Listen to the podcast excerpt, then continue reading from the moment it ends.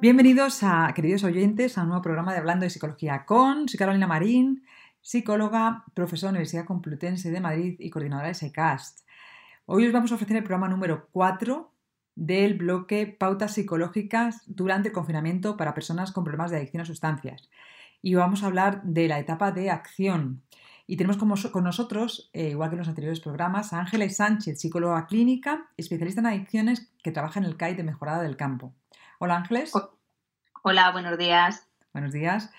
Y también a Pedro Neira, eh, de nuestro equipo de SAICAS, eh, psicólogo general sanitario y especialista en adicciones que trabaja en la clínica López Ibor. Hola Pedro.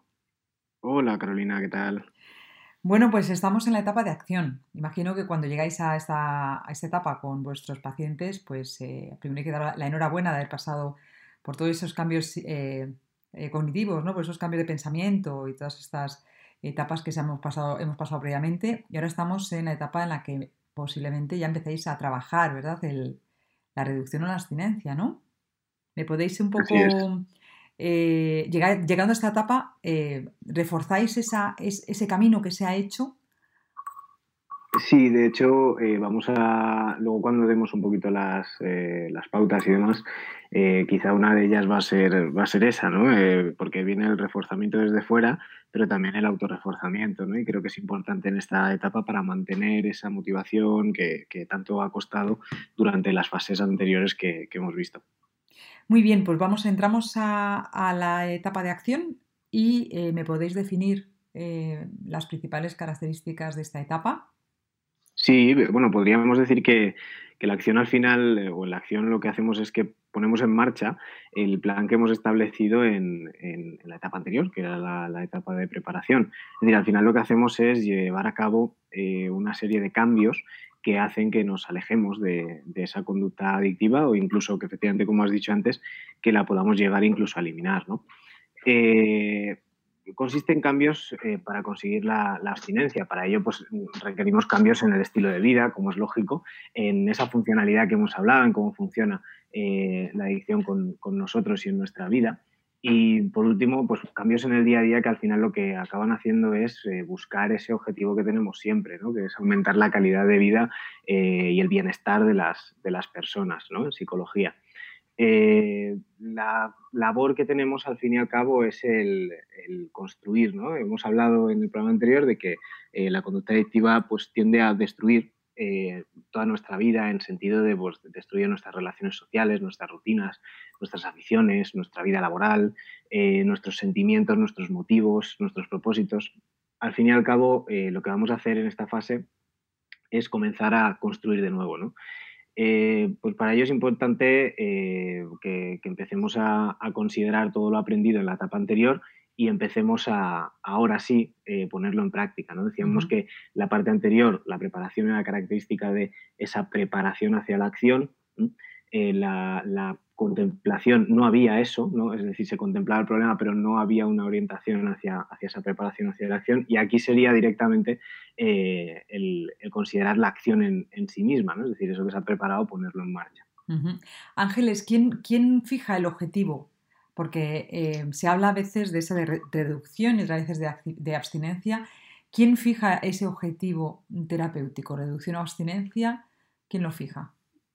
Pues teniendo en cuenta que el modelo del que estamos siguiendo Prochaska y Clemente sí que el objetivo es aumentar motivación hacia el cambio y hacia el cambio y adquirir cada vez mayor conciencia del problema de drogas, el objetivo eso en un principio lo fijaría el paciente. Es decir, eh, sí que es cierto que como es la etapa de cambios, el estadio de cambios, los cambios, eh, lo ideal sería abstinencia, por supuesto, es el objetivo que habría que conseguir y se iría todo dirigido a ello al haber mayor conciencia es más probable que eh, digan abstinencia o quieran abstinencia, pero a lo mejor no, a lo mejor se plantean una reducción o una abstinencia durante dos, tres meses, es decir, no una abstinencia larga en el tiempo. Entonces, cuando el paciente sigue diciendo en esta etapa que, que lo que quiere es una reducción, sí que desde mi punto de vista hay que respetar esa decisión y generar unas herramientas que ayuden a la persona a seguir adquiriendo cada vez mayor conciencia del problema para que a lo mejor a largo plazo pueda ir diciendo abstinencia de las sustancias, ¿no? Entonces, bueno, el objetivo lo marca el paciente y el terapeuta es el que acompaña en ese, en este proceso que también es largo en el tiempo, es decir, acción es un estadio amplio, podemos empezar con reducción y terminar con, con abstinencia, que sería lo ideal. Me imagino que esto cambia según el marco en el que trabajéis, porque claro, tú Ángel estás trabajando en un, en un marco eh, de asistencia ambulatoria, ¿verdad? Como es el CAID de mejora del campo o cualquier CAID, y tú, eh, Pedro, estás trabajando en un hospital, en una clínica, donde hay un mm. ingreso del paciente. tengo dos preguntas para vosotros. Una, eh, eh, siempre que hay abstinencia tiene que haber una reducción, es decir, yo me encuentro muchas veces con pacientes que han dicho prefiero de todo a nada, voy a ir a la abstinencia total ya. Em, y otros que ha habido unas aproximaciones sucesivas a esa mm. reducción, ¿no? O esa, perdón, a esa abstinencia que sería la reducción progresiva hasta llegar a la abstinencia. Mi pregunta es, ¿encontráis que siempre que hay abstinencia eh, tiene que haber antes reducción? Eh, reducción no.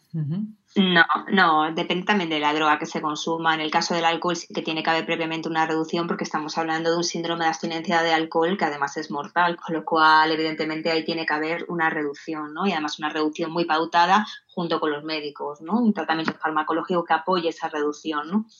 Pero luego hay otras sustancias que evidentemente no. En el caso de opiáceos, pues eh, el objetivo se intenta que sea abstinencia, en el caso de cocaína abstinencia, excepto que el paciente siga diciendo que lo controla, que consume cuando quiere, etcétera, etcétera, que entonces daríamos un paso para detrás, haríamos una reducción para que el paciente se dé cuenta que a lo mejor la reducción no la va a conseguir porque es un consumo controlado y cuando llegamos a este punto Mm, no lo, es, difícil por el problema de dependencia que tiene, pero sí que a veces se da un paso para detrás, se hace una reducción como estrategia de intervención, como estrategia. Para que el paciente... Yo, sí, yo, yo, en ese sentido eh, lo trabajo de una manera un pelín diferente, pero porque creo que los modelos ah, eh, asistenciales eh, a nivel ambulatorio y a nivel de ingreso, pues quizás son, son un pelín distintos, ¿no?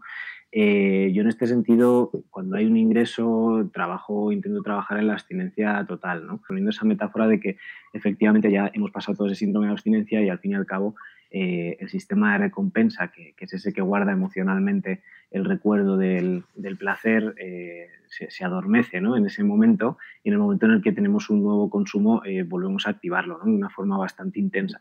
Entonces, sí, que, sí que desde ahí en el momento en el que tenemos la oportunidad de hacer un ingreso y de, poder pasar un síndrome de abstinencia fuerte, eh, creo que hay que aprovecharla en, intentar o procurar eh, esa abstinencia total.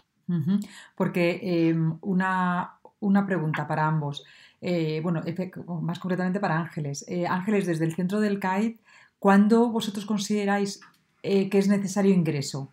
Pues cuando el tratamiento ambulatorio ha puesto todas las herramientas que ha considerado adecuadas y aún así eh, los consumos se siguen manteniendo, es decir, o bien porque no se ha conseguido la reducción que era lo que, nos, lo que el paciente quería, o bien porque eh, no se ha conseguido la abstinencia o hay un también están los casos en los que desde el principio debido al deterioro que tiene el paciente eh, no se puede hacer tratamiento ambulatorio. Es decir cuando el tratamiento ambulatorio no está recomendado no personas muy deterioradas eh, a un nivel físico importante, entonces desde un primer momento se, se, realizaría la derivación a un centro de segundo nivel. Pero normalmente es al cabo de los dos, tres meses.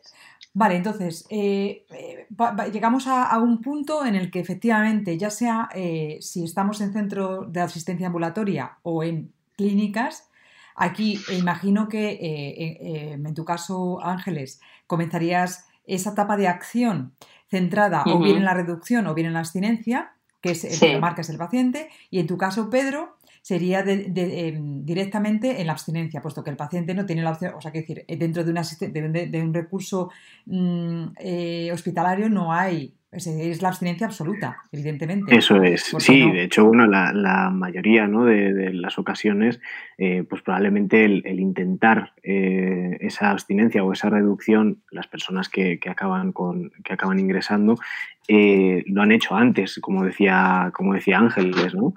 hay veces que, depende del consumo, depende de, la sustancia y depende de, muchas variables, se puede hacer solamente sin, sin, ¿no? sin, sin ingresar con un régimen ambulatorio, con grupos, eh, un régimen de hospital de día y, no, es necesario el ingreso también, ¿no?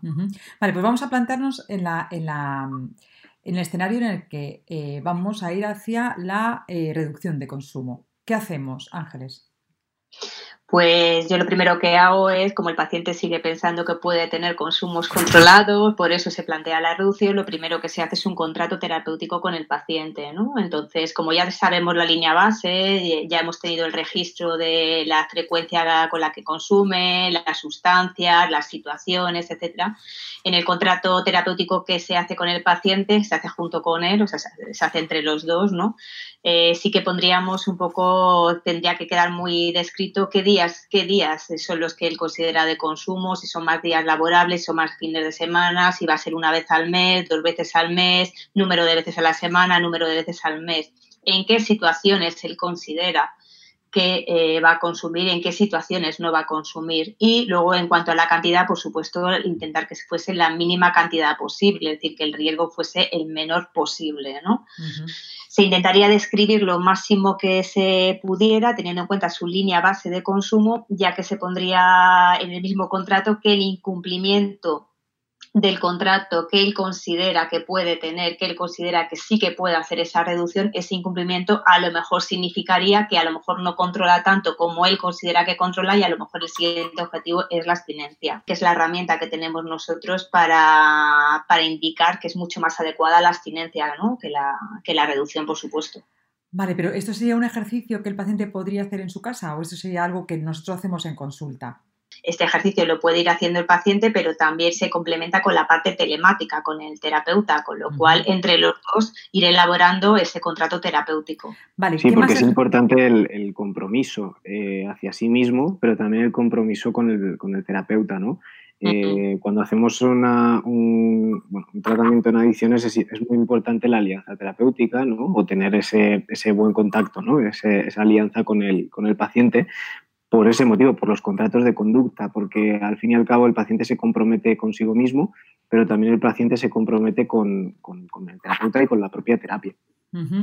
Vale, ¿qué más ejercicios podemos eh, eh, mandar a los pacientes que están en esa etapa de acción, pero de reducción de consumo?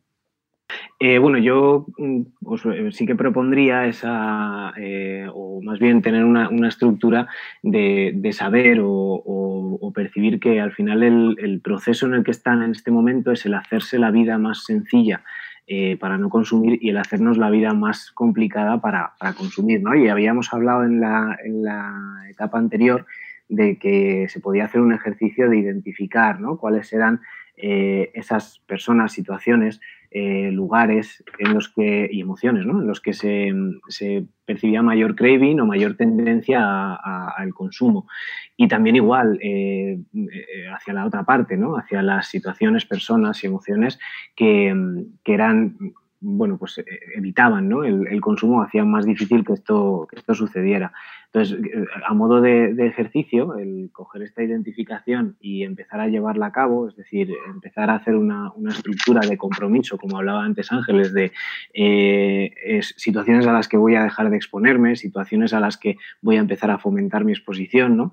Es un ejercicio de, estructurar un poco cómo va a ser mi, nuevo modelo de vida, que hemos dicho que al final eh, era un cambio en, en, la estructura de vida, ¿no? Y ese es un ejercicio para decir, ahora es momento de este cambio, ya he identificado que, eh, cuáles son estas variables y ahora voy a planificar a cuáles exponerme y a cuáles no.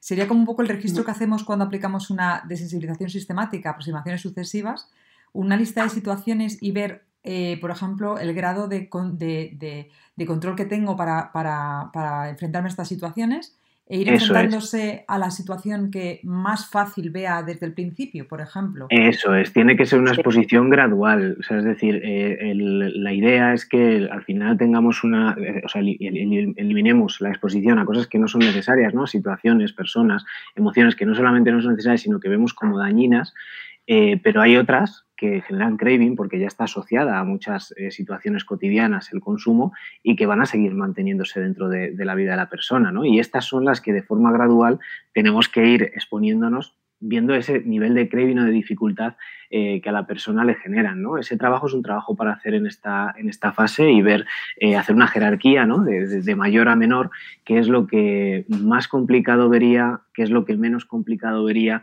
y empezar a hacerlo. ¿no? ¿Qué más? ¿Qué más ejercicios podemos decir que hagan nuestros pacientes en esta etapa? Pues en la, en la etapa de acción, si el objetivo es reducción, se pueden seguir buscando las razones para seguir consumiendo en este momento. Es decir, como evidentemente el paciente sigue planteando una reducción, sigue planteando contacto con droga de abuso, sí que se puede ir viendo qué razones tiene para seguir consumiendo en este momento, ¿no? Eh, con el objetivo que vaya adquiriendo cada vez mayor conciencia de su problema de drogas y que el último objetivo, por supuesto, sea, sea la abstinencia, ¿no?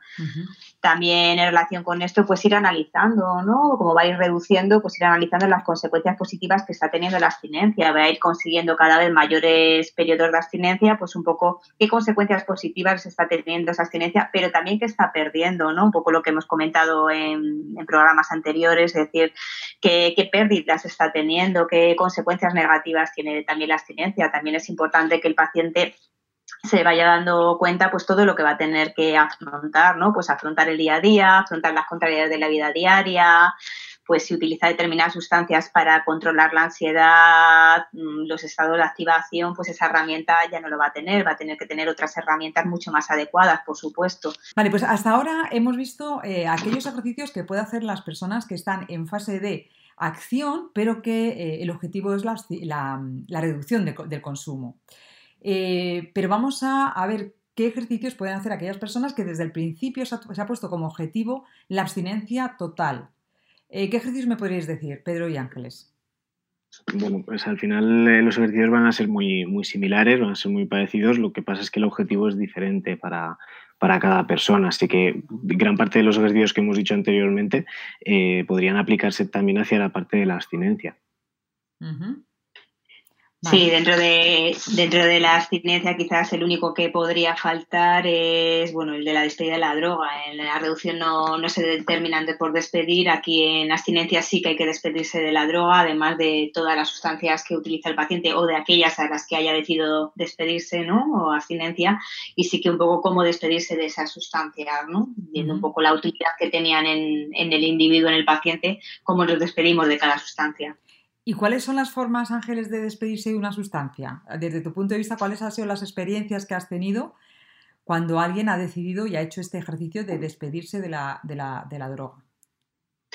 Bueno, yo creo que sin negar la evidencia, lo que dijimos en la, en la etapa de, contemplación, es decir, sin negar la evidencia, es decir, pues quizás, eh, pues tal vez eh, por ejemplo, un, ejemplo podría ser, tal vez sí que he utilizado el cannabis o los ansiolíticos para, poder conciliar el sueño. Sí que es cierto que he conciliado el sueño muy rápidamente, sí que es cierto, pero también es cierto que al día siguiente he tenido mucho más cansancio, he tenido mucho más despertares, eh, no me he encontrado bien al día siguiente en cuanto estado de ánimo. Al cabo de los años sí noto que mi carácter es diferente, entonces sí que es el momento o considero que es el momento ahora, teniendo en cuenta todo lo negativo que está teniendo para mí estas dos sustancias que utilizo para poder conciliar el sueño, sí que es el momento de despedirse. La despedida, bueno, la, la voy a hacer desde hoy hasta el resto de vida, es decir, me planteo abstinencia de por vida con estas dos sustancias y utilizar otras herramientas que me han ido facilitando en, intervención, ¿no? Vale. Eh, yo, añadiendo esto un poco de cómo hacerlo, yo tuve un paciente que me, dijo una cosa que, creo que es de, aprender de él y me dijo, le he hecho un entierro vikingo a, a mi adicción, ¿no? Y él había hecho pues su, eh, en una zona donde había agua y demás, ¿no? Había puesto eh, la sustancia, la había dejado en el agua, ¿no? Y, con una plataformita y la había quemado, ¿no? Y le dio como un símbolo al, a que ya se había terminado esa parte, efectivamente, como, como dice Ángeles, sin negar la evidencia de que puede volver a ocurrir, ¿no? pero que él, su pretensión o ese símbolo le hacía ver que bueno, esa, esa parte de, su vida quería que acabara y se despedía de ella. Es decir, funcionan los rituales de despedida, ¿no? Funcionan las cartas. Las cartas. Eh, hay, hay, una, hay un ritual también. Eh, podría ser que el decir a las personas, que ya lo ha dejado, es decir, el manifestar públicamente a sus seres queridos, a sus amigos, aquellos que lo sabían, que ya lo ha dejado, ¿puede ser también una forma de despedida? Sí, porque genera compromiso. O sea, eso es lo que hablábamos del compromiso con el terapeuta, el compromiso conmigo mismo, y si lo cuentas, es el compromiso con quien lo cuentas. Sí, efectivamente. Es decir, se utiliza también mucho con la nicotina. Es decir, eh, bueno, una de uno de los ejercicios que, se utiliza es en el próximo mes voy a ir haciendo la reducción, pero a partir de esta fecha ya no voy a volver a consumir esa sustancia y además quiero que lo sepas, ¿no? Entonces, las personas de referencia, las personas eh, bueno, importantes para, para, para, el paciente que tratamos, sí que, sí que, sí que ir diciéndolo, ¿no? Eh, cuándo se va a dejar, cuándo va a venir la abstinencia y, bueno, cuál es el motivo de querer dejarlo, ¿no? Hay un ejercicio también que, que, no sé si lo han hecho esos pacientes o suena el, en el ponerse enfrente de un espejo, ¿no? Y hacer esa carta de despedida viéndose mm. a sí mismo, despidiéndose y diciendo adiós a la droga. Eh, creo que es un ejercicio también muy potente y que podría ser un ritual muy bueno para, la despedida. ¿Qué pensáis? Sí, es la técnica del espejo, es verte a ti mismo reflejado, entonces se utiliza muchísimo en intervención, entonces, bueno, pues sí, es todo, todo, lo que, todo lo que ayude a la persona a tomar una decisión y a intentar mantenerla en el tiempo, entonces sí, eh, la técnica del espejo ves al otro como si fueses tú, entonces sí, sí, efectivamente, es una de las técnicas más adecuadas. Fenomenal, pues nada, pues muchísimas gracias eh, Ángeles, muchísimas gracias Pedro. Eh, eh, enfatizar eso que estos, estos audios no pueden sustituir a una intervención psicológica, que se hacen como complemento a, a esa intervención psicológica sobre todo para que sea de uso en este confinamiento de, por el COVID-19. estamos en SciCast, eh, aquí podéis eh, poner vuestras sugerencias, vuestros comentarios, podéis incluso poner nuevos temas o algunas dudas que os han surgido durante estos programas y nuevos temas que os gustaría que tratáramos. Y bueno, pues nos vemos, eh, nos escuchamos en el próximo programa de este bloque que, que, lo que haremos será abordar el tema de la etapa de mantenimiento. Muchas gracias Ángeles y gracias a los dos. Muchas gracias.